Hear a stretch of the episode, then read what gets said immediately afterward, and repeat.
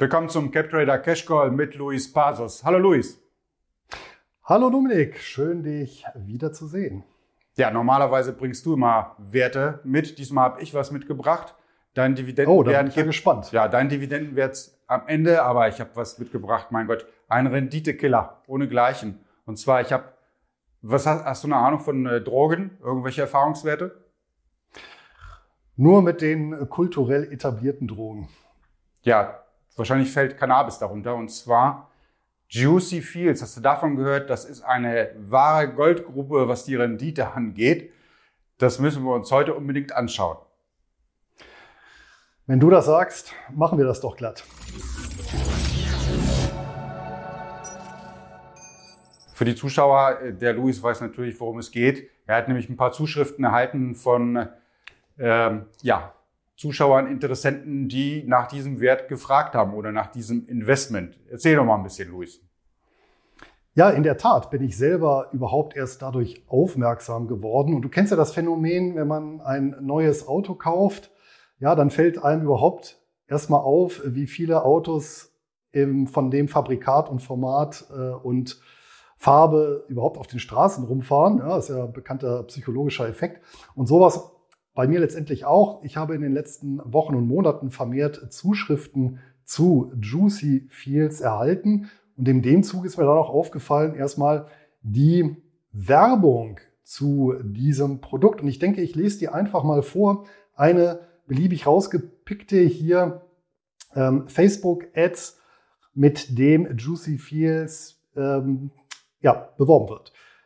Und zwar lautet die eine außergewöhnliche Gewinnbeteiligung mit Pflanzen. Eine Pflanze 50 Euro. Gewinn nach exakt 108 Tagen 18 Euro bis 32 Euro. Das sind zwischen 35 und 65 Prozent als Gewinn. Also auf deinem Konto Dashboard werden nach genau 108 Tagen deine 50 Euro plus dein Gewinn zwischen 17,50 Euro und 32,50 Euro stehen. Das sind 67,50 Euro bis 82,50 Euro. Und nur du entscheidest, ob du dein Geld ausbezahlt und auf äh, dein privates Konto Bank gebucht wird. Du kannst auch neue Pflanzen kaufen und mehr Gewinn machen. Also Deutsch leicht holprig und mathematisch nicht 100% präzise. Aber ich denke mal, ist klar, was gemeint ist. Ja, Anleger investiert, kauft also investiert in, Frage, in Anführungsstriche, kauft eine Cannabispflanze. Die Cannabispflanze wird gehegt, gepflegt, geerntet, getrocknet, verkauft durch ja, eine Fachfirma und der anscheinend üppig äh, sprudelnde Gewinn wird geteilt und der Anleger wird mindestens mit 35 Prozent daran beteiligt. 108 Tage deswegen, weil genauso lange der Aufzucht, äh, Ernte und Verarbeitungs Zyklus dauert, so gemäß Angabe. Das ist ja des, genau das Richtige für mich, Luis. Das ist genau das Richtige für mich. Also 35 Prozent. Ich habe äh, aufgehört zuzuhören nach, bei 35 Prozent. Was macht denn das im Jahr? Das ist ja, das ist ja Rendite. Ist das wow. Ja, also pro Jahr, jetzt kann man natürlich die 108 Tage mal drei nehmen, aber ja, ähm, wenn wir den Zinseszinseffekt laufen lassen, dann ist es ja mehr. Dann liegen wir pro Jahr ganz grob gerundet, wenn wir ein paar Tage Pause zwischen den Zyklen lassen, ja, also drei Zyklen pro Jahr schaffen irgendwo bei 145 Prozent. Ja, nicht nur mal drei, die 35 Prozent Minimumrendite, denn ja, durch den Zinseszinseffekt ja, haben wir ja die äh, 35 Prozent, die wir beim ersten, in der ersten Runde an Gewinn gemacht haben, kommen ja bei der zweiten mit dazu. Ja, und dadurch sind wir eben nicht bei 105, ja, also aufaddiert, sondern wir müssen das ja potenzieren. Ja, ähm, 1, ähm, ähm, ja. 1,35 hoch 3. Erzähl, erzähl nicht weiter, wir müssen das jetzt mal durchleuchten. Mehr als 100 Prozent im Jahr. Klasse, da bin ich doch dabei. Vor allem, ich habe keine Ahnung von Cannabispflanzen und die nehmen mir die Arbeit ab. Also ähm, lass uns mal anschauen, äh, abklopfen, ob das äh, ein tolles Investment ist oder nicht. Und äh, du hast mitgebracht dein äh, wie nennst du das dein äh, Shit-Skala? Äh, wie nennst du das? Richtig, denn ob es ein gutes Investment ist oder nicht, das sollten wir anhand meiner sechs Punkte Scam-Shit-Skala äh, prüfen. Ja, und ähm, um das vorwegzunehmen, die sechs Punkte sind einmal Anlegerspektrum, zweitens Renditevergleich, drittens Volatilitätsvergleich, viertens Kapitalkosten, fünftens Publikation und sechstens Organisationsstruktur. Ja, okay. Das sind sechs Punkte. Fang mit dem, fang mit dem ersten Punkt an. Anschauen. Fang mit dem ersten Punkt an, komm. Ja, der erste Punkt ist ähm, Anlegerspektrum. Und die Frage ist, ja, ist ein Finanzprodukt, das wird grundsätzlich ja, ähm, ausschließlich für Privatanleger konzipiert oder für institutionelle und Privatanleger. Ja, oder nur für institutionelle Anleger. Da komme ich natürlich als Privatanleger nicht dran. So, und immer dann, wenn ein Finanzprodukt ausschließlich für Privatanleger konzipiert wurde und angeboten wird, dann ist immer Obacht geboten, ja, aus nachvollziehbaren Gründen. Denn dort, wo sich Institutionelle rumtreiben, da kann ich natürlich einen, von einem höheren Professionalisierungsgrad ausgehen. Die wissen in der Regel sehr, sehr gut, was sie tun. In der Regel. Ja, und deswegen bin ich auch ein großer Freund börsennotierter Investitionen, weil dort tummeln sich ja eben genauso institutionelle wie private. Ja, und schauen wir uns Sushi Fields an. So ist das ein Produkt, was ausschließlich für Privatanleger konzipiert ist. Und die Begründung ist natürlich auch etwas verräterisch, denn ich zitiere die deutschsprachige Seite von Juicy Fields. Zitat.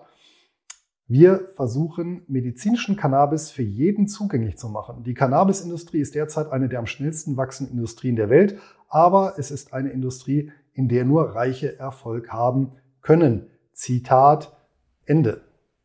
Ja, da hast du vollkommen, die haben vollkommen recht. Die Reichen nehmen immer die Butter vom Brot. Ja, ich finde das, ich finde das aber schlimm. Ich dachte, ich könnte jetzt äh, mit, der, mit den Kollegen CapTrader GmbH könnte jetzt direkt da investieren. Pustekuchen. Die Pensionskasse muss woanders hin. Mensch. Ja, so ein Pech aber auch. Ähm, eine Rückmeldung, die ich dazu bekommen habe, so von einem Anleger, dem ich das auch mitgeteilt habe. Der hat äh, zumindest so seine Erzählung auch mal Kontakt aufgenommen zur Geschäftsführung. Und dort wurde ihm tatsächlich nochmal versichert, ja, es geht darum eben auch, dem äh, berühmten äh, kleinen Mann bzw. der kleinen Frau ja, mit nicht so dicker Brieftasche die Möglichkeiten an so einem lukrativen Milliardenmarkt zu eröffnen. Also, wir haben es hier mit ausgesprochenen äh, Menschenfreunden zu tun. Absolut. Und Altruismus wird hochgehalten bei Juicy Fields. Das, das lobe ich mir. Offensichtlich, ja. Wenn äh, die äh, Rückmeldung so passt, nein, Scherz beiseite, das ist natürlich ein Alarmzeichen aller, allererster Güte. Ja, okay. Denn das ist nicht nach, natürlich nicht Haken, Haken gesetzt bei Punkt Nummer eins, aber am Ende sind ja. es ja vielleicht doch Menschenfreunde. Ja, so, vielleicht, Punkt, vielleicht ja. holen sie auch bei den anderen fünf Punkten was. Ja, Punkt okay. zwei, Rendite. Und hier finde ich es immer sehr nützlich und das haben wir eben bei vielen, vielen anderen Anlageformen, nämlich wenn ich die Rendite vergleiche mit einer transparenten börsennotierten Gesellschaft. Das hätte übrigens auch in anderen Fällen viel Kummer erspart. Ähm, Stichwort äh, P&R-Container in der Vergangenheit, Phoenix Kapitaldienst, ähm, solche Sachen wie Procon Genussscheine, alles außerbörsliche Investments. Und selbst der Bernie Madoff, ja, der hat ja seine Anlagen auch ausschließlich außerbörslich sehr geheimnisumwittert äh, vertrieben. Und ja, wenn man das einfach mal mit, mit Alternativen dann eben vergleicht, ja, und äh, das Schöne ist ja an den internationalen Kapitalmärkten, die sind ja so vielfältig, dass ich eigentlich für jedes Geschäftsmodell irgendwo eine entsprechende Aktiengesellschaft finde. Dort finde ich dann entsprechend auch Berichte, Zahlen, Daten, Fakten, in der Regel testiert. Ja, Wirecard ist so eine Ausnahme, wo es nicht ganz so gut geklappt hat. Ja, aber ähm, wenn ich mir hier eben den Cannabismarkt mal anschaue und dann eben ja große Unternehmen in dem Bereich, zum Beispiel Aurora Cannabis, ja mit ähm, einer Marktkapitalisierung von 1,85 Milliarden kanadischen Dollar, ja, die hier selber im Anbau, also genau in dem Segment tätig sind. Es gibt noch andere in der Verarbeitung, zum Beispiel 22nd äh, äh, Century Group, ähm, Amerikaner, 680 Millionen US-Dollar Marktkapitalisierung. Ja, die stellen tatsächlich eben ähm, Rauchprodukte ähm, aus Cannabis her, aber eben aus Marihuana ohne äh, Cannabinoide. Und äh, der dritte im Bunde beispielsweise Cara Therapeutics, ähm, mit 620 Millionen US-Dollar auch ein Branchenschwergewicht. Die sind tatsächlich im Pharmabereich unterwegs und versuchen hier Medikamente auf Cannabisbasis eben zu entwickeln und herzustellen. Ähm, das sind alles Unternehmen, die seit mehreren Jahren am Markt sind, also deutlich länger als ähm, Juicy Fields. Und äh, das Besondere ist, ich habe mal die Zahlen angeguckt von allen drei, bis Ende 2020 ja, waren alle drei im operativen Geschäft Cashflow negativ. Ja, und dann muss man sich natürlich schon fragen, na ja, ähm, wenn es solche Konzerne mit einem professionellen Management, das auch in der Regel mit allen Wassern der Branche gewaschen ist, nicht schafft, ähm, die 145 Prozent Minimum zu erwirtschaften, weil das wäre ja im Prinzip, was die Anleger ja bekommen. Das Unternehmen muss ja selber auch noch Gewinne machen oder sollte es. Ja, dann stellt sich schon die Frage, warum ausgerechnet so eine, ein außerbörsliches Unternehmen so viel mehr an Rendite machen sollte und an positiven Cashflow als ja, führende Vertreter der Branche. Ja, die Frage ist ganz anders, Luis. Wieso ruft Aurora nicht bei Juicy Fields an und holt sich das Management von denen? Ne? Ja, und da sind wir natürlich dann auch bei, direkt beim nächsten Punkt. Das geht ja so ein bisschen ineinander über, nämlich Stichwort Volatilität. Das ist ja der dritte Punkt. Ja, bei Juicy Fields ist ja zumindest von der Darstellung kann ja eigentlich nichts schiefgehen. Die Risiken sind minimal. Also die 35 Prozent sind auch eine Renditeuntergrenze. Und das bei einer faktisch ja, schwankungsfreien Anlage. Ja, und wenn man sich da mal die entsprechenden Charts von Aurora, äh, 22nd Century und Cara Therapeutics mal anguckt, ähm, also das ist nichts für schwache Gemüter. Die schwanken sehr, sehr heftig und ist auch ein schönes Beispiel dafür, dass eben auch eine Branche ist, wo es zwar einige wenige Kursraketen gibt, aber eben auch viele Rohrkrepierer. Und ähm, das ja sehr, sehr, sehr durchwachsen ist, mit sehr heftigen Schwankungen durchzogen. Und da stellt sich natürlich die Frage, wie schafft es dann Juicy Fields im Prinzip eine schwankungsfreie Anlage mit dem ähm, Renditeprofil anzubieten? Also auch hier Punkt drei das passt einfach nicht überein. Und wie du richtig anmerkst, ja, wenn die dermaßen hervorragendes Geschäftsmodell haben, warum kommt nicht einer der großen, warum kommt nicht Aurora Cannabis, ja, mit einer Marktkapitalisierung von 185 Milliarden kanadischen Dollar und kauft dann einfach für ein paar Dutzend oder mal 100 Millionen äh, kanadische Dollar Juicy Fields auf, um das Portfolio von der Rendite her nach oben zu treiben und von der Schwankung her nach unten. Ja, wahrscheinlich hat er aus Aurora schon bereits versucht, aber Punkt Nummer eins, das sind ganz große Menschenfreunde da bei Juicy Fields. Ja, mir macht Gedanken, äh, oder beziehungsweise ich habe mir Gedanken gemacht, wenn man so Cannabis anpflanzt, da gibt's ja irgendwie Schädlinge, jede Ernte fällt anders aus. Ja, ich, ne, ich könnte jetzt nicht ins Geschäft einsteigen mit Cannabis, aber ne, ich stelle mir das jetzt nicht anders vor als bei den anderen Bauern. Wie sichern Sie da die Ernte ab? Naja, im Prinzip wie andere Bauern auch. Oder es gibt zwei Möglichkeiten, wobei ich glaube, für Cannabis äh, fällt eine Möglichkeit weg, nämlich Termingeschäfte. Ja, das geht, das geht natürlich. Ich kann zum Beispiel über Wetterderivate kann ich mich absichern. Also ein äh, Freund von mir, der selber in der Landwirtschaft als Winzer tätig ist, ähm, beispielsweise, gut, der macht es jetzt nicht über Wetterderivate, aber der sichert seine potenzielle Ernte auch über spezielle Versicherungen ab. Ja, und da gibt es eben Hagelversicherungen beispielsweise, ähm, die vor ein paar Jahren auch gegriffen hat, ja, wo tatsächlich, ja, ich meine, so die Hälfte des, des Bestandes durch heftigen Hagel zunichte gemacht worden ist. Ja, und genau das ganz selbe geht auch im Fall von Ungeziefern, wobei jetzt natürlich bei Cannabis eine Besonderheit äh, hinzukommt, da kommen wir sicher auch nochmal drauf, nämlich dass die Pflanzen ja in Gewächshäusern kultiviert werden. Das heißt, viele sagen wir, natürliche Risiken wie ähm, ja, Brand oder äh, ja, Ungeziefer äh, oder eben sowas wie Hagel ja schon weitgehend ähm, sich über diese Lösung eliminieren lassen. Ja, dann kommen wir zu Punkt Nummer vier. Was war Punkt Nummer vier auf deiner Punkt Nummer vier. Das waren die Finanzierungskosten. Ja, denn ähm, wo ich, also an einem Punkt, in dem ich ja auch operativ recht firm bin, das sind tatsächlich Unternehmensfinanzierungen im Bereich des Mittelstandes aus meiner beruflichen Praxis. Und wenn wir uns das Ganze mal anschauen, und da tickt natürlich jedes Unternehmen gleich, ähm, völlig egal.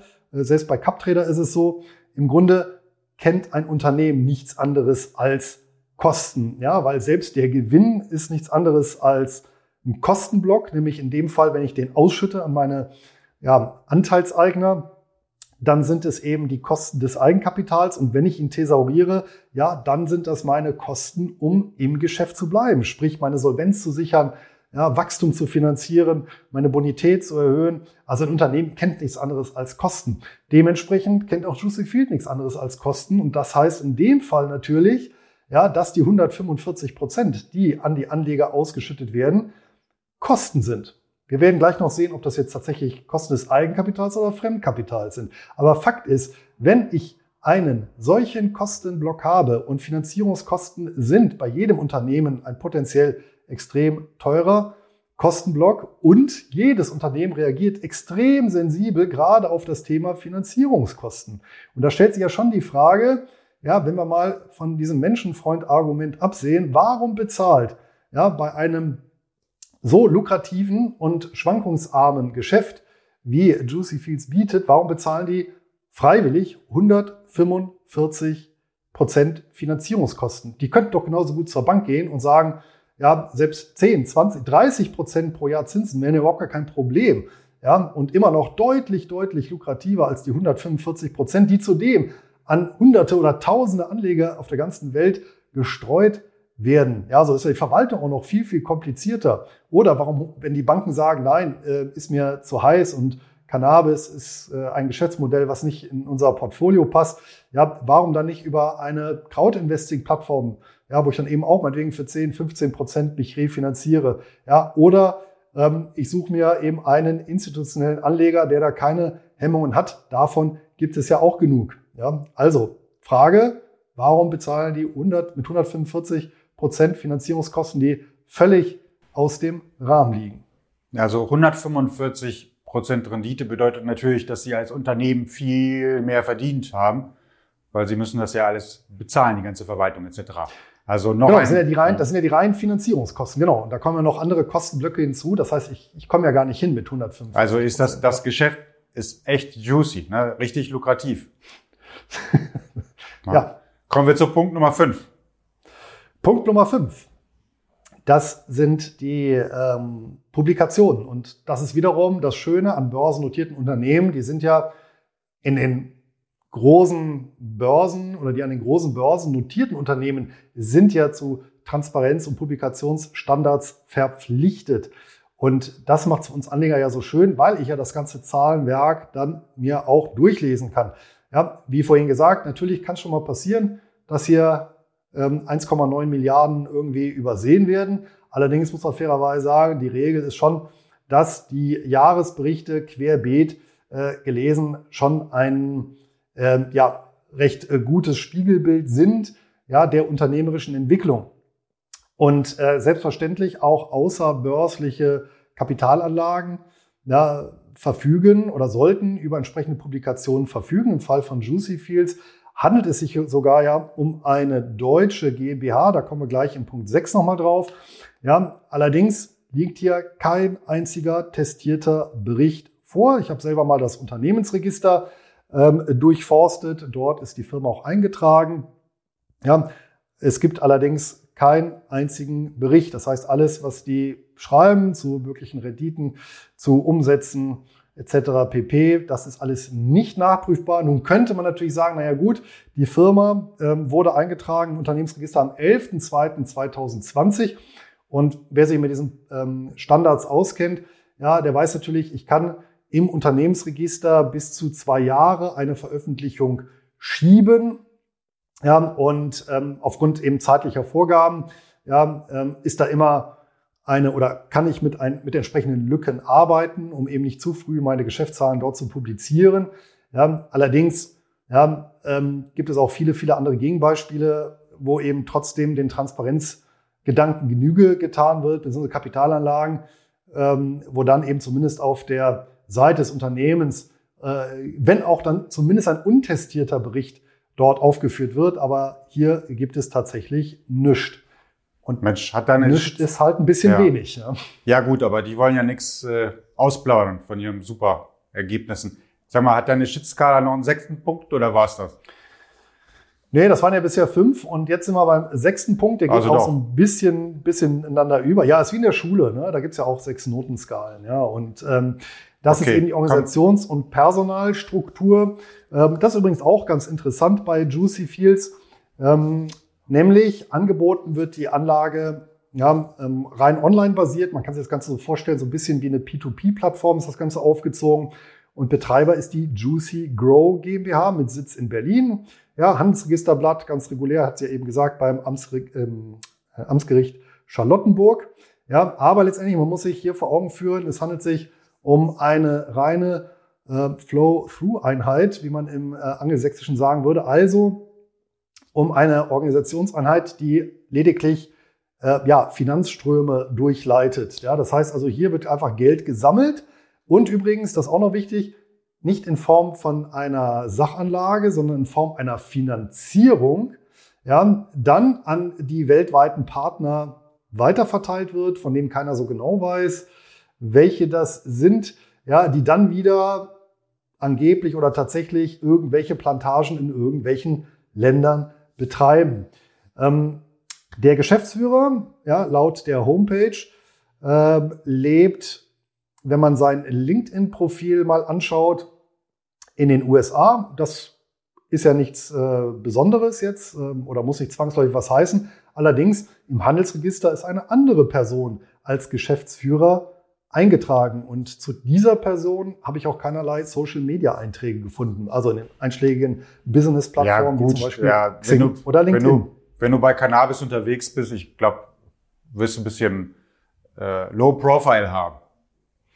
Ja, oder man ist halt besonders stolz drauf. Also ich meine, der eine, wie gesagt, der auf der Internetseite steht, äh, der ist ja zu finden, der im Handelsregister steht nicht. Also allein, dass die Daten nicht übereinstimmen, ist jetzt natürlich auch nicht so das Superzeichen. Ja, zudem ist noch, gibt's noch ein Komplementär von der Juicy Grow GmbH mit Sitz in Berlin, nämlich die Juicy Grow Fensterbau GmbH. Äh, auch ganz interessant, aber da kommen wir nachher auch nochmal drauf.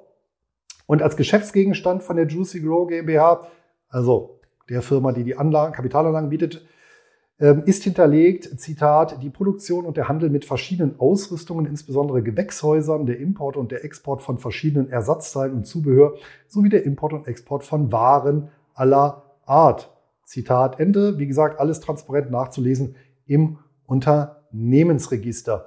Ähm, Ein pikantes Detail hierbei jetzt zum Abschluss ähm, der Darstellung ist natürlich noch, ähm, nach eigener Darstellung werden ja Pflanzen, Cannabispflanzen gekauft durch die Anleger und verkauft. Das heißt, hier hätten wir eigentlich von der Logik oder so, wie sich das dem neutralen Beobachter erstmal erschließt, der sich so ein Angebot durchliest, ähm, private Veräußerungsgeschäfte getätigt. Ja, könnten wir bei dir auch machen. Ja, ich stelle dir hier so ein Bonsai-Bäumchen hin, du kaufst mir das ab und ich kaufe das dann irgendwann zurück. Ja, und dann wäre es ein privates Veräußerungsgeschäft. Ähm, aber wenn man sich eben das tatsächliche Modell anschaut, sind es eben keine privaten Veräußerungsgeschäfte, sondern tatsächlich eben ja, Fremdfinanzierung beziehungsweise eben klassische Kapitalanlagen. Und hier ist eben keine Finanzaufsicht oder sonstige ja, Behörde involviert. Und das macht es natürlich dann auch ein bisschen pikant. Äh, da bin ich jetzt, muss ich natürlich sagen, im Detail nicht ganz ähm, bewandert. Aber ähm, ich könnte mir schon vorstellen, dass angesichts dieses Modells, zumal es eben ähm, nicht auf ganz wenige Anleger beschränkt ist, ich glaube, bei so geschlossenen außerbörslichen Anlagen gibt es so eine Grenze von, von 20 Anlegern und sobald die über, über, überschritten ist, dann gibt es schon sowas wie eben Prospektpflichten. Ja, wie das jetzt im äh, Detail ist, ähm, ist sicherlich auch wieder komplexe Rechtsmaterie, aber dass eben gar keine Behörde, Aufsicht äh, für das Unternehmen oder für diese Form der Kapitalanlage zuständig ist, erscheint mir auch ja, zumindest fragwürdig. Ne? Und obwohl die Seite erst seit 2020 online ist, ähm, sind, ist die Firma angeblich seit 2017 gut im Geschäft, aber dazu lässt sich eben auch, zumindest durch mich, Also wir hören raus, du bist ein bisschen, du siehst das Ganze negativ, deine Shit-Skala hat voll ausgeschlagen. Ja, aber Ja, ich, ich also- sehe zum Beispiel, das ist ja ein deutsches Unternehmen. Wie kann da irgendwas schiefgehen? Ne? Ja, das Portal ist ein deutsches Unternehmen. Ja, aber wie gesagt, das leitet das Geld nur durch. Und wenn ich, ich hatte ja gesagt, meine Scam, äh, Scam-Shit-Skala hat ja sechs Punkte wie in der Schule. Und mein persönliches Fazit lautet hier eben sechs Sätzen. Ja, was anderes kann ich dazu nicht sagen. Sechs von sechs Punkten. Also ich sag dir, eins hat äh, meiner Meinung volle Punktzahl äh, verdient. Das ist die Webseite von Juicy Fields, die die ist sehr anwendungsfreundlich, also für die Anwender. Man geht da rein, loggt sich ein, dann sucht man sich die Pflanze aus nach unterschiedlichen Arten, dann sieht man die, die wächst und wächst, gedeiht, dann verkauft man die. Also ist echt idiotensicher. Hast du dir das mal angeschaut? Ja, ich habe es mir mal angeschaut, das stimmt. Aber ich möchte noch mal eine andere Rechnung aufmachen, die ich ganz interessant fand. Ähm, wir hatten uns ja schon mal unterhalten über die 72er-Regel. Erinnerst du dich noch? Jawohl. Genau, die 72er-Regel, die besagt ja, wenn ich eine Kapitalanlage habe mit, einem bestimmten, mit einer bestimmten Rendite, dann teile ich 72 durch diese Rendite. Ja, nehmen wir beispielsweise global diversifiziertes äh, Aktienportfolio über die letzten 100 Jahre, hat eben um die 7% äh, real abgeworfen pro Jahr im Durchschnitt. Ja. Und wenn ich die 72 eben durch die Rendite teile, dann habe ich die Anzahl der Jahre, die ich brauche, bis sich diese Anlage verdoppelt. Ja, bei 7% sind das eben 72 durch 7, ungefähr 10 Jahre. Ja, so, wenn ich das Ganze eben mit Juicy Fields mache, ja, ähm, Rendite je 108 Tage, das heißt, jetzt rechne ich nicht in Jahr, sondern in 108 Tage Zyklen 35 Prozent. Ja, 72 geteilt durch 35, ja, bin ich bei äh, circa 2, wenn man sich das mal genau ausrechnet. Ähm, dann komme ich auf eine Verdopplung alle 1,82 Zyklen. Das heißt, wenn ich 10.000 Euro anlege, habe ich nach 10 Zyklen schon über 200.000 Euro und nach 16 Zyklen habe ich die Millionen überschritten. Und 16 Zyklen, das sind gerade mal ja, fünf Jahren. Ja, nach fünf Jahren die erste Million, das ist selbst schneller als Bodo Schäfer. Bei dem hat es ja bekanntlich laut Buchtitel sieben Jahre gedauert. Das also sind, sind das wir alle, natürlich sind schon wir alle. Zu, sind wir alle zu geizig? Äh, sieht man da nur die Dollarnoten, die Euroscheine? Ja, das zu, ne? weiß also, ich nicht, ob wir zu geizig äh, sind. Geizig, entschuldige, gierig. Ne? Die Leute sind gierig und, und, und schalten den Kopf aus oder siehst du ja, alles nur negativ? Es, ähm, es klingt ein bisschen so, zumal ich auch tatsächlich noch eine historische Parallele gefunden habe, erstaunlicherweise. Aber und, äh, äh, ja. bevor, wir, bevor wir dazu kommen, äh, Luis, äh, ich habe noch eine Überraschung für dich und zwar, äh, wir schalten mal per Skype den Vorstand von Juicy Field zu für eine kurze Diskussion. Bist du bereit? Auf jeden Fall. Ja, es hat natürlich leider nicht geklappt, aber die Einladung steht auf jeden Fall. Ne? ja, auf jeden Fall. Also ich bin natürlich äh, gerne bereit, meine Recherchen abzuklopfen äh, mit ja, einem Anleger oder mit jemandem aus. Ja, das wäre interessant. Ein Anleger, ja. Ne? Der, ja, der, Anleger, der, äh, vor allem ist das interessant ja. auch, weil Juicy Fields ja genau auf solche Influ oder Anleger auch als Influencer setzt.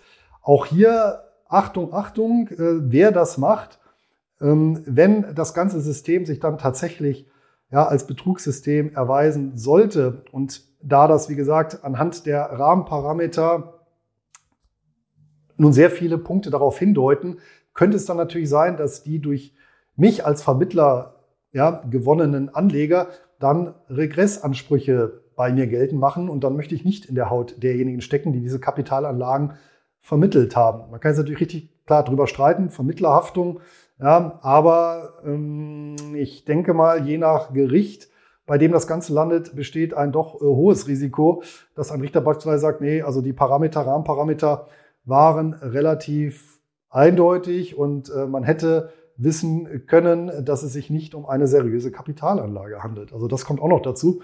Aber ich diskutiere die Punkte sehr, sehr gerne mit jemandem von Juicy Field, sei es aus der Geschäftsführung, äh, Mitarbeiter oder eben auch ähm, solche Multiplikatoren. Nee, ja? aber ernsthaft, das wäre ein interessantes, ähm, also ich rechne jetzt nicht mit dem Vorstand von Juicy Fields, aber wenn es denn Anleger gibt, die dort investiert sind oder investiert waren und mit Luis das ausdiskutieren möchten, vor die Kamera treten möchten oder auch mit seinem Podcast. Äh, der Louis ist auf jeden Fall bereit. Ich finde das echt interessant, wie man, wie die Gedankengänge sind, dass man dort denn anlegt.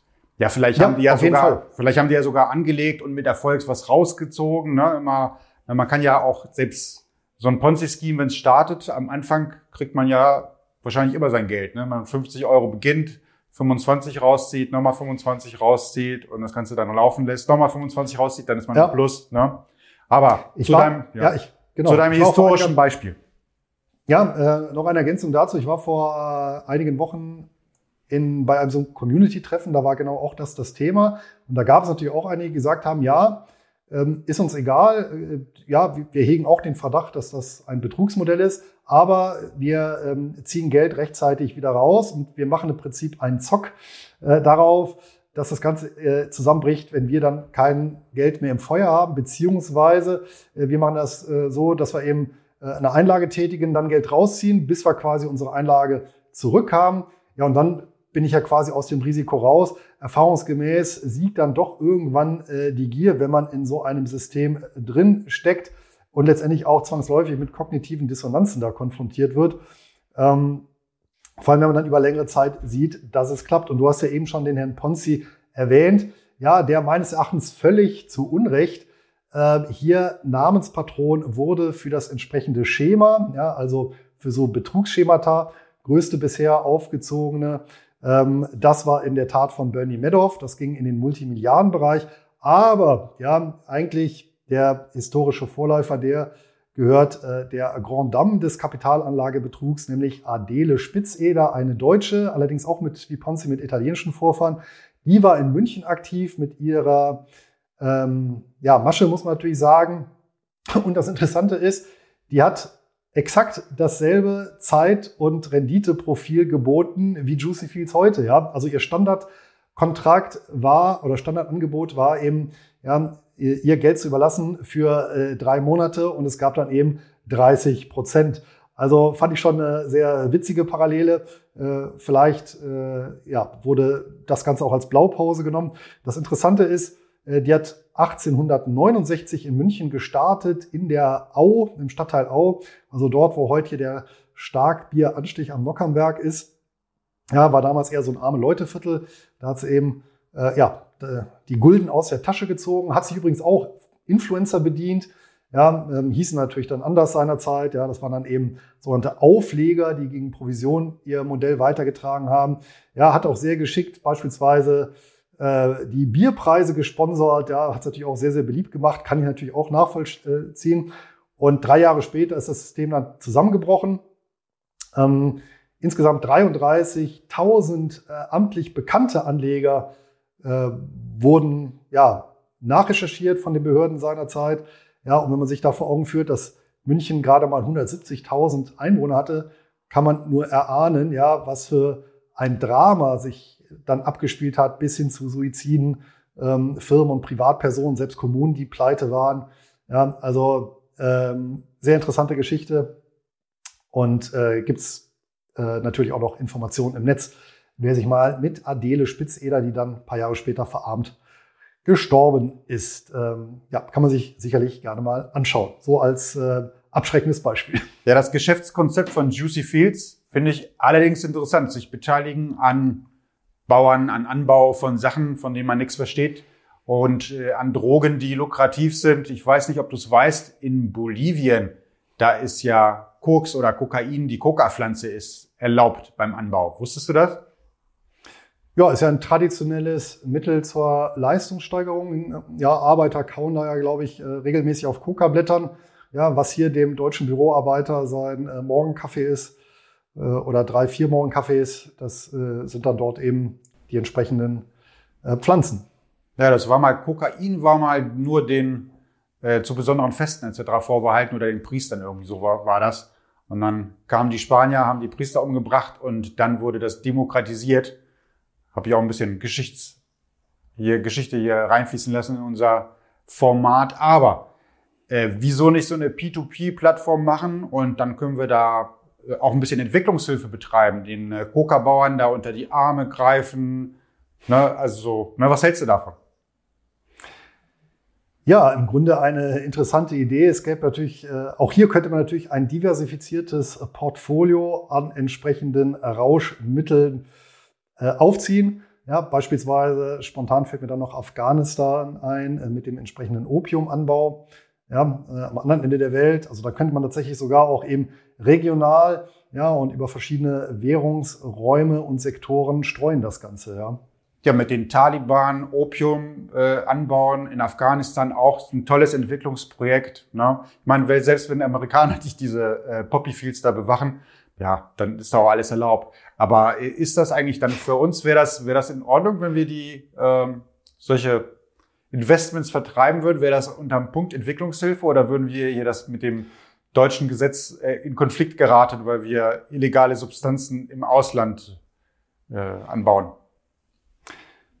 Das ist eine gute Frage, mit der habe ich mich noch gar nicht beschäftigt. Ob etwas, was hier im Inland verboten ist, wenn ich das im Ausland, wo es erlaubt ist, finanziere, tja, gute Frage. Aber zumindest wären wir dann nicht ESG-konform. Ja, also wenn wir unser Imperium dann zu einer Aktiengesellschaft ausbauen, landen wir nicht ja, ähm, im Fokus der ethischen Geldjäger.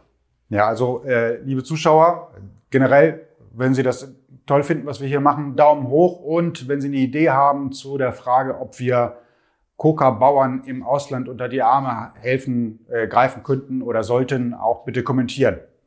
Aber Luis, zurück zu dir. Du wärst ja nicht Luis Pasos, wenn du nicht einen tollen Dividendentitel mitgebracht hättest, sogar passend zu Cannabis. Erzähl. Korrekt. Und das war gar nicht so einfach zu finden, denn äh, tatsächlich ist es ja so, ich hatte ja eben die Geschäftszahlen von drei großen Firmen zumindest mal ganz äh, kurz angerissen. Und ja, Cashflow negativ, das heißt natürlich, da ist nicht viel ähm, Raum äh, im operativen Geschäft, äh, die Mittel zu erwirtschaften, um die dann auszuschütten. Ähm, es gibt allerdings äh, eine Ausnahme, die habe ich gefunden. Ja, wir, hier handelt es sich allerdings eben um einen klassischen Schaufelverkäufer, um mal im Rohstoff- bzw. Goldgräber-Jargon zu bleiben.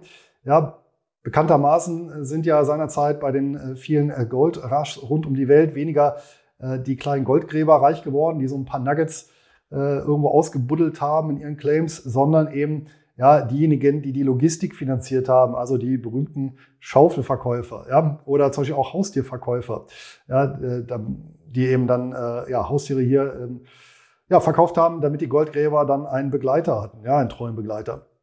Und ein solcher Schaufelverkäufer ist Innovative Industrial Properties und witzigerweise ja ähm, im Prinzip das börsennotierte milliardenschwere Pendant zur Juicy Grow Fensterbau GmbH.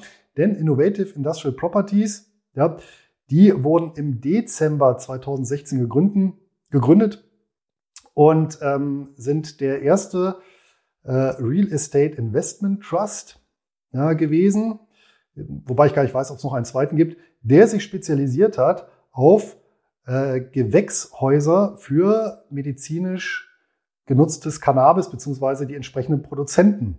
Ja, also ähm, hier ist es so, diese, diese Firma hat sich eben darauf spezialisiert, ähm, sogenannte, auf sogenannte Greenhouse Buildings. Das heißt, wenn man, wenn man sich das mal anguckt auf deren Seite, das sind wirklich äh, großflächige Gewächshausanlagen. Ja, ähm, deren Beuteschema ist auch immer so ein äh, Immobilienwert irgendwo zwischen 5 und 30 Millionen ähm, US-Dollar Volumen.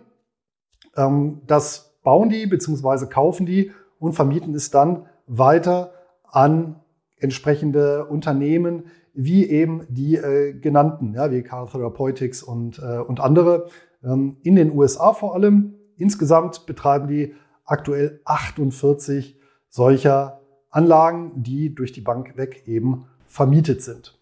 Ja, und wie viel Dividende gibt es, Luis? Das will auch jeder wissen. Ja, kommen wir mal zu ein paar Zahlen, Daten, Fakten und die sind wirklich, muss ich sagen, recht beeindruckend. Denn ich hatte gesagt, 2016 äh, gegründet, ja, Umsatz 2016 ähm, gerade mal 500.000 Dollar, ja, hochgeschnellt auf Ende 2020 ja, auf 117 Millionen US-Dollar. Ja, also wenn ich jetzt äh, Zahlen, die jüngsten Zahlen sind jetzt aus dem Jahresabschluss von 2020 übernommen.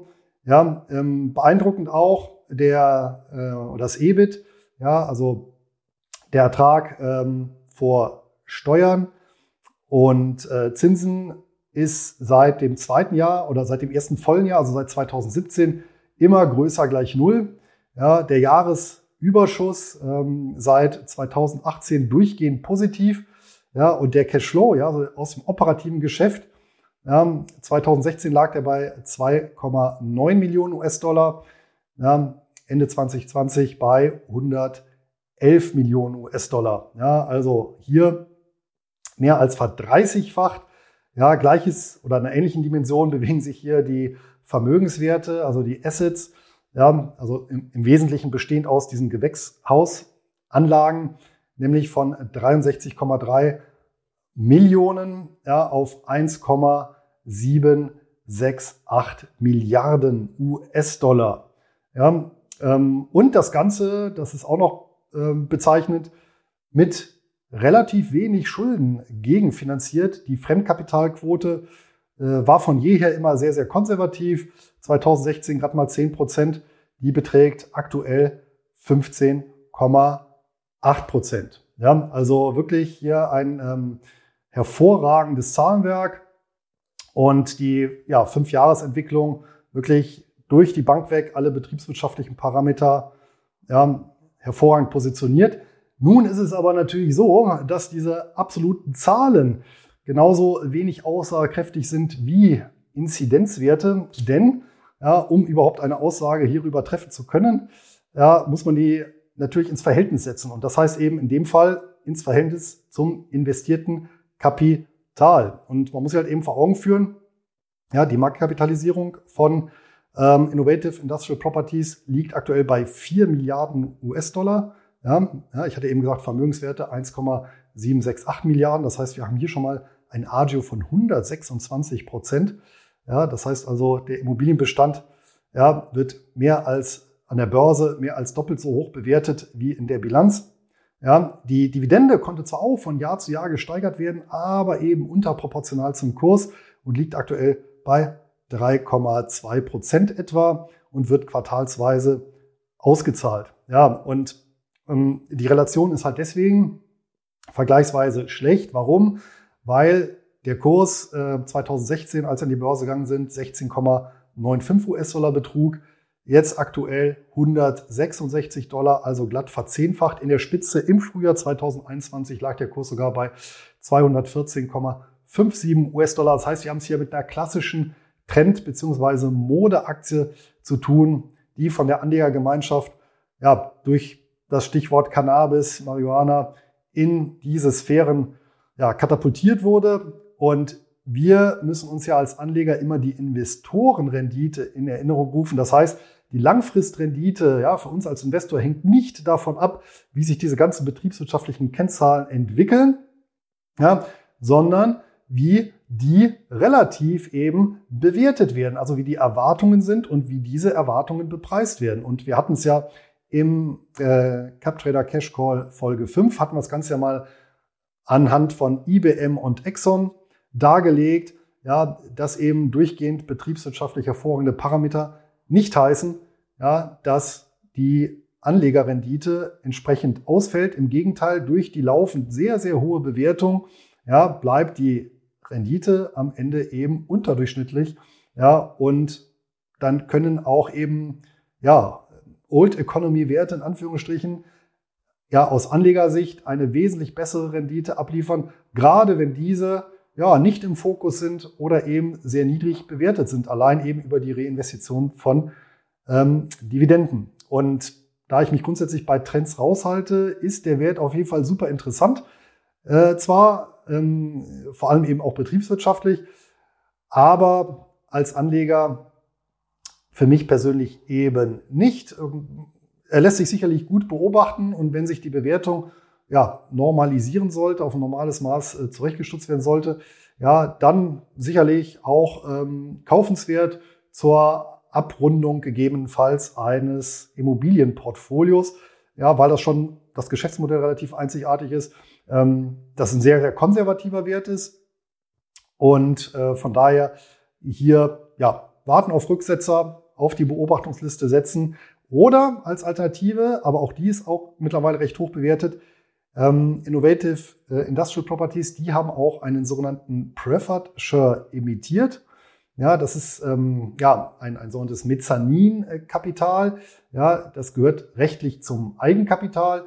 Ähm, hat aber ein Profil im Prinzip wie eine Anleihe seinerzeit, versehen mit einer Fixdividende von 9%. Die ist aufgrund des gestiegenen Kurses auf aktuell 6,6% äh, gestiegen. Ähm, gezahlt wird auch hier quartalsweise ja, auf diesem Preferred Share. Allerdings eben ähm, hat ähm, Innovative äh, Industrial Properties die Möglichkeit, das Papier eben zu kündigen und zwar am 19.10.2022. Das können die machen an dem Datum und auch später, müssen es aber nicht. Und ähm, offensichtlich gehen viele Anleger davon aus, dass das Papier nicht gekündigt wird, denn es notiert momentan weit über dem Rückkaufkurs von 25 Euro, äh, Entschuldigung, 25 US-Dollar. Ja, das heißt, mit den sechs Ausschüttungen, die bis dahin noch geplant sind, ja, hole ich das aktuelle Kursniveau nicht ein. Das heißt, da würde ich tatsächlich ein Verlustgeschäft machen, wenn das Papier eben zurückgekauft wird. Es müsste aktuell mindestens vier Jahre laufen. Dann hätte ich tatsächlich das an Dividende, an Fixdividende aus dem Papier raus, ähm, was ich aktuell für den Kurs hinblättern muss. Wenn das Papier sehr, sehr lange noch weiter umlaufen wird, dann ist das sicherlich ein gutes Geschäft, fällt aber wie gesagt auch nicht ganz in mein Beuteschema, ist aber sicherlich für den einen oder anderen Zuschauer eine Überlegung wert. Also toller Wert, tolles Unternehmen, aber wir speichern es nur auf die Watchliste. Also nächstes Mal, Luis, du musst mal mit einem Wert kommen, wo man dann auch irgendwas kaufen kann. Also ich habe mir den Aktienkurs angesehen, das ging ja nur rauf. Also wenn du eine Idee hast oder die Zuschauer irgendeinen tollen Dividendentitel der Zukunft, wo man auch frühzeitig einsteigen kann. Das würde ich mir wünschen. Ja, da schauen wir uns mal um. Apropos frühzeitig. Hm, zum Abschluss vielleicht nochmal äh, noch mal ein kurzer historischer Rückblick. Weißt du denn überhaupt, warum Cannabis ja verboten war über lange Zeit? Denn man muss sagen, das Geschäftsmodell von Innovative Industrial Properties wäre so in der Form ähm, gar nicht möglich gewesen über die letzten Jahrzehnte. Erst ähm, 1996 wurde in den USA, konkret in Kalifornien, als ersten Bundesstaat Cannabis überhaupt äh, freigegeben, also auch für den, also explizit für den medizinischen Gebrauch. Vorher in ganz USA ein Totalverbot. Und aktuell ist etwa die Hälfte der Bundesstaaten, die ähm, auch noch eher die bevölkerungsreichen, insgesamt 200 Millionen Einwohner, bei denen ähm, ja, der Anbau und ähm, Ernte von medizinischem Cannabis äh, zulässig ist. Ja, weißt du denn, warum das über viele Jahre eben nicht der Fall war? Ja, meines Wissens nach die Zellstoffindustrie, die hat ein Verbot durchgesetzt, damit das Papier nicht mehr aus Hanf hergestellt werden kann.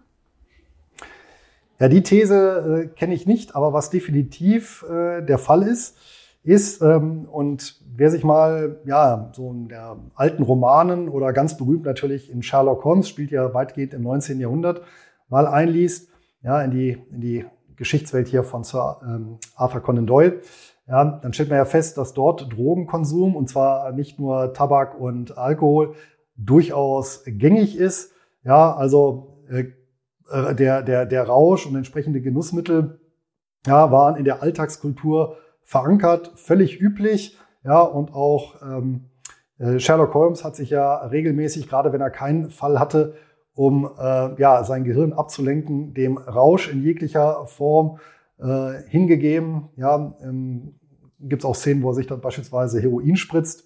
Ja, und ähm, selbst äh, unser lieber Wilhelm Busch, ja, der äh, Zeichner und äh, Texter, der hat ähm, im Jahr 1864 eine Bildergeschichte veröffentlicht, kann man im Internet auch frei abrufen, nämlich Krischern mit der Piepe.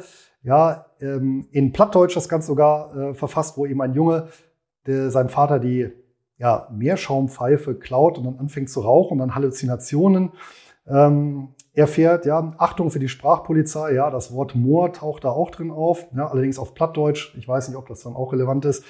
Äh, das Interessante ist, äh, dass das jetzt so dargestellt wird, ja, der hat durch den Tabak die Halluzination äh, bekommen. Ja, selbst im Wikipedia-Antrag steht das. Das ist natürlich sehr weit hergeholt, denn viel, viel wahrscheinlicher ist natürlich, dass der Vater dort bewusstseinserweiternde Substanzen hatte, die natürlich zu Halluzinationen geführt haben. Das wusste natürlich auch der Wilhelm Busch.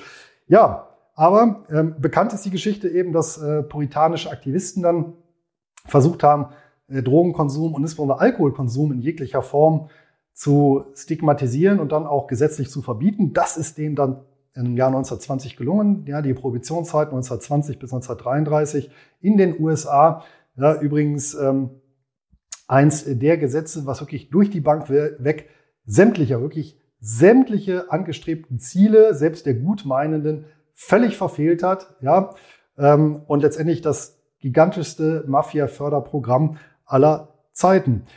Ja, nun ähm, ist das ganze Jahr 1933 eingestampft worden und dann gab es aber eben 8000, ja, letztendlich arbeitslos gewordene Beamte, ähm, die dann quasi umgeparkt wurden in ein neu gegründetes Federal Bureau of Narcotics und dann nahtlos das äh, vorher ja als harmlos eingestufte Cannabis äh, angefangen haben äh, ja, zu verfolgen, dann zu verbieten ähm, und somit eben ihr neues Tätigkeitsfeld entdeckt haben. Mit muss man jetzt natürlich sagen, ja, den fatalen Konsequenzen, die wir eben gerade an der Grenze USA-Mexiko sehen, äh, der Krieg gegen die Drogen mit Zehntausenden Toten. Und man kann sich tatsächlich fragen, ob nicht die Legalisierung von Rauschmitteln jeglicher Art und die Abgabe ähm, über die Apotheken nicht nur das größte Risiko wären für die organisierte Kriminalität, sondern auch äh, ja, die vielen, vielen Tausend oder Zehntausend von Toten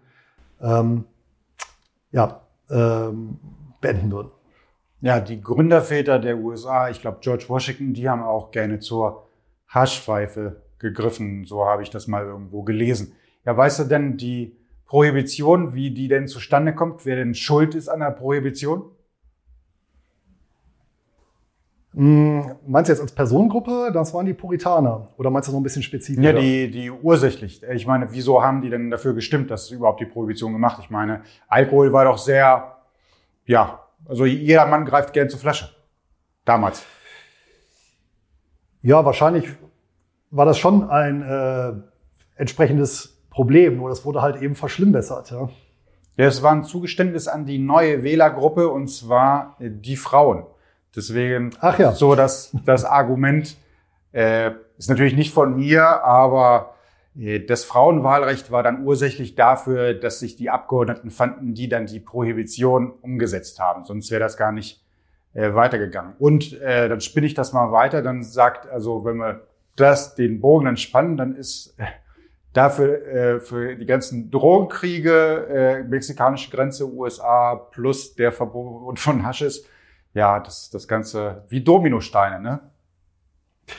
Ja, genau. Das ist, glaube ich, auch so ein klassisches Beispiel, wie ja einige wenige zentral getroffene Entscheidungen ja sich über die Zeit verheerend auswirken können, äh, viele Sachen ins Gegenteil verkehren und es dann mit den einmal so geschaffenen Strukturen sehr, sehr schwierig wird, äh, bis unmöglich, das Ganze eben rückabzuwickeln beziehungsweise aufzubrechen. Das funktioniert dann in der Regel tatsächlich nur bei ja, gravierenden Strukturbrüchen, wo ja dann ein solches System, was nur schwer reformierbar ist, äh, dann in der Regel äh, ja samt und sonders dann wieder verworfen wird. Ja? Und das ist, muss man sagen, natürlich schon ähm, ja letztendlich sehr sehr tragisches Moment. Ja, dann schließen wir mit diesem tragischen Abschluss. Oder hast du noch irgendwas Positives? Ach, ey, Louis Buch ist raus, Preferred Shares, bei Amazon erhältlich. Darüber müssen wir aber mal so eine Sondersendung machen. Der Louis hat ja mal kurz die Preferred Shares erwähnt. Ja, Louis, kurz eine Minute zu deinem Buch. Ja, richtig. Jetzt, wo du sagst, war mir schon fast selbst entfallen. Genau. Im April 2021 ist mein neues Buch aus der Reihe Geldanlage erschienen, in dem Fall Geldanlage Preferred Shares. Ähm, erneut zu dem speziellen Anlagesegment das erste Fachbuch im deutschsprachigen Raum. Es geht um besagte Shares, ja, 240 Seiten mit gewohnt hoher Informationsdichte, wo es um diese Anlageklasse geht. Also dieses gezielte oder gezielte Investitionen in Mezzaninkapital, also eben ja, weder Aktie noch Anleihe, sondern im Prinzip in dieser Schicht dazwischen eine ganz eigene Anlageklasse in der Gestaltungsform, die sowohl in den USA als auch in Kanada weit verbreitet ist und ja, verschiedene ja, Möglichkeiten bietet, ja, das persönliche Portfolio zu optimieren, sei es in konservativer Hinsicht, sei es aber auch in spekulativer Hinsicht.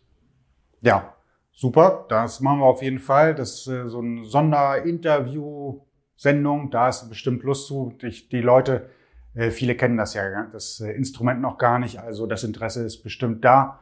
Ja, dann sage ich mal den Zuschauern bis zum nächsten Mal. Und Luis und ich unterhalten uns jetzt gleich über Bolivien. Ich nutze mal die Sprachkenntnisse von Luis. Unbedingt. Das machen wir. In dem Sinne, alles Gute. Bis dahin.